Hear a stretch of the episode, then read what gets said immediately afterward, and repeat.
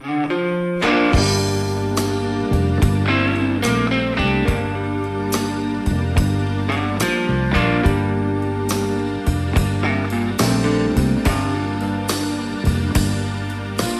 各位，您现在正在关注收听的是浙江之声楚河准联播，在下楚河。前两天坐车不小心听到了其他台的，其他有台吧的节目，发现有主持人也用在下来介绍自己，所以最近这一段时间，我一直在想新的词，比较发愁啊。但是我在这里边要郑重的跟大家坦白一下，原来在这个阶段呢，我们。通常都会模仿一下吸烟的这个动作，但是请大家千万不要模仿我。大家知道的，这切勿模仿。而且我抽的一般都不是烟，是空气。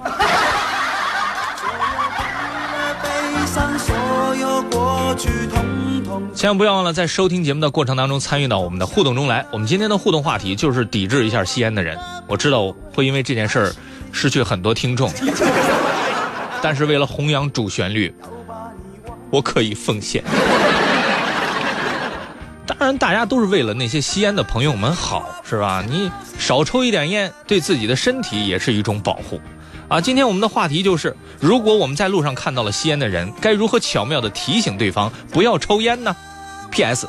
我们的方法不用太正经，发送到浙江之声的微信公众平台。接下来来到今天的楚河一加一，记录声音的印记，留下美好的记忆。记录一点，留下一点。如果一点加上一点，或许可以很神奇。楚河一加一，看看我们会得出什么。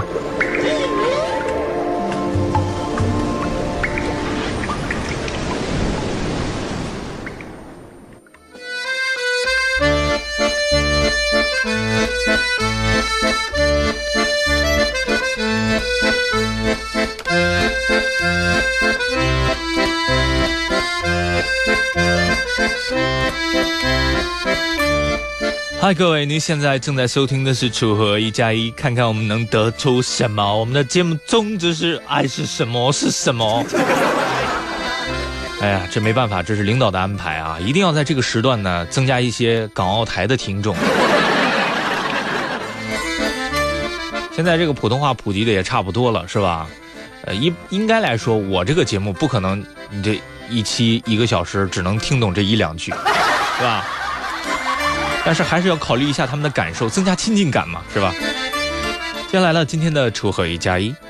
传说在动物的王国呀，每一天都会发生很多神奇的故事。一位网友这样说道：“从前，有一只青蛙在路上看见一只可爱的兔子，于是他一瞬间就爱上了这只兔子。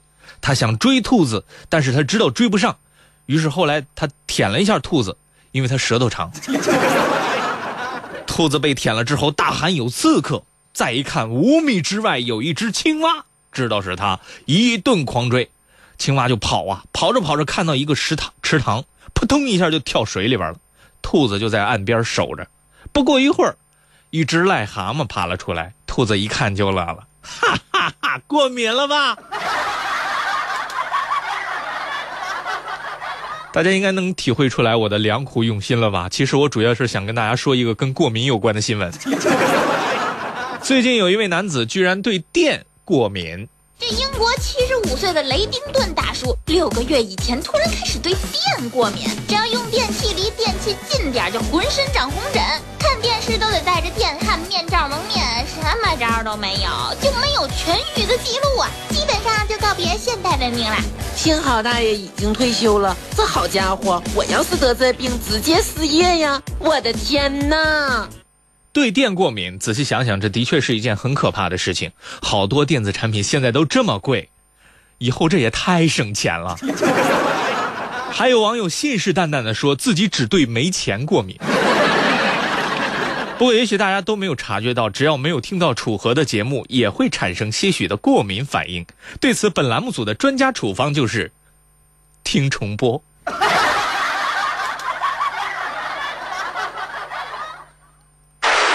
说到求婚，那故事可真不少。据说有个哥们儿向一个姑娘求婚了，姑娘特别惊讶，说：“我们才认识三天呢，你了解我吗？”那哥们儿看起来简直是信心满满呀，我太了解了。我在银行工作，你们家有多少钱，我比你都清楚啊。据说后来呢，那个小伙子的脸啊被抽的跟一百块似的。您可能觉得这样的人只活在段子里面，不，现实生活当中也有。最近哈尔滨有一个年轻男子啊，就把街头有一辆白色的轿车啊喷上了粉色的 “love” 的字样。这个时候有路过的辅警看到了，赶紧上去制止。哎，你这是干嘛呢？干嘛呢？但是人这小伙子说了，这车确实不是我的，但是这个车是我女朋友的。我我们恋爱很久了啊，我就是想通过在他车上喷这个 “love” 这样的方式呢，来跟女朋友求婚。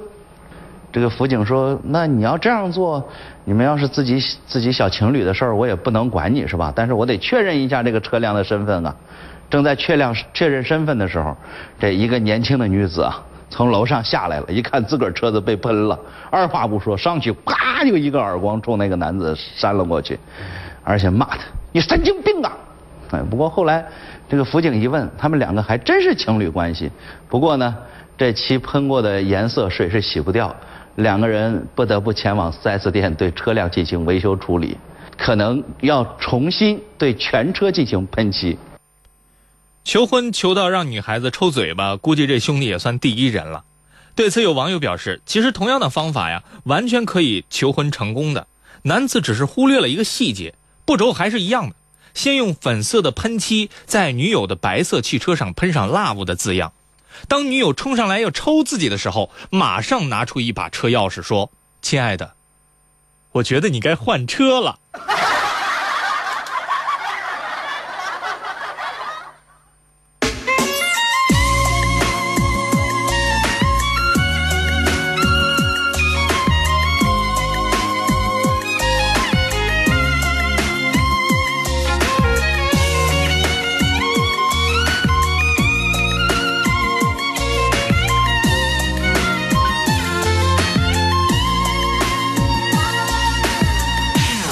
说到墓志铭，本来这是一件很严肃的事情。可是，一位网友说，他曾经听说在古代啊，有一块大石碑，上面写的墓志铭，路人一看就乐。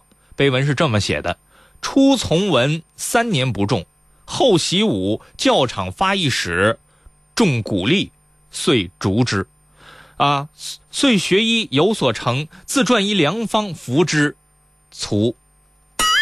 大概说的是，这个人一开始学的是文，考了三年没中，于是弃文从武。后来在教场射了一箭，靶子没射中，射中了打鼓的工作人员。于是弃武从医，又开始学医，发明了一个药方，然后呢，把自己就喝死了。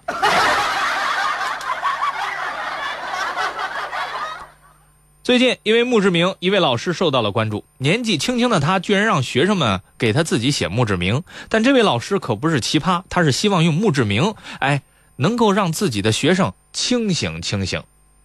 重庆江北中学高一语文老师张立群身体强壮。却让班上的学生为他写墓志铭。二零零七年，因为学校地处城乡结合部，张老师所带的班啊，生源很复杂，有学生不遵守纪律，甚至还会偷偷的组建小帮会，打架斗殴成了家常便饭。还有一些学生因为无法承受失恋之痛，就用小刀在身体上刻出道道记忆。张立群一直在思考，用怎样的方式才能让高中生自省呢？二零零七年。张老师第一次让高中生为他写墓志铭。据统计，张老师共收到了两百多份墓志铭，珍藏至今的有七十多份。学生们也是纷纷的发散思维，写出“忽闻吾师，猝然此也，予以震惊悲痛矣”的句子。东西都是失去的时候才会觉得珍惜啊，觉得珍贵。而我们身边的严师，也只有失去的时候才会发觉，那曾经是我们最珍贵的财富。对此，有很多网友表示：“虽然我舍不得给自己的老师写墓志铭，不过我自己的墓志铭早已经想好了。”于是有人发起了一个“如果你死了，你的墓志铭打算写点啥”的调查，结果出现了很多神的回复。一居室求合租免疫，广告位招租，基因重组中，请稍等，正在加载。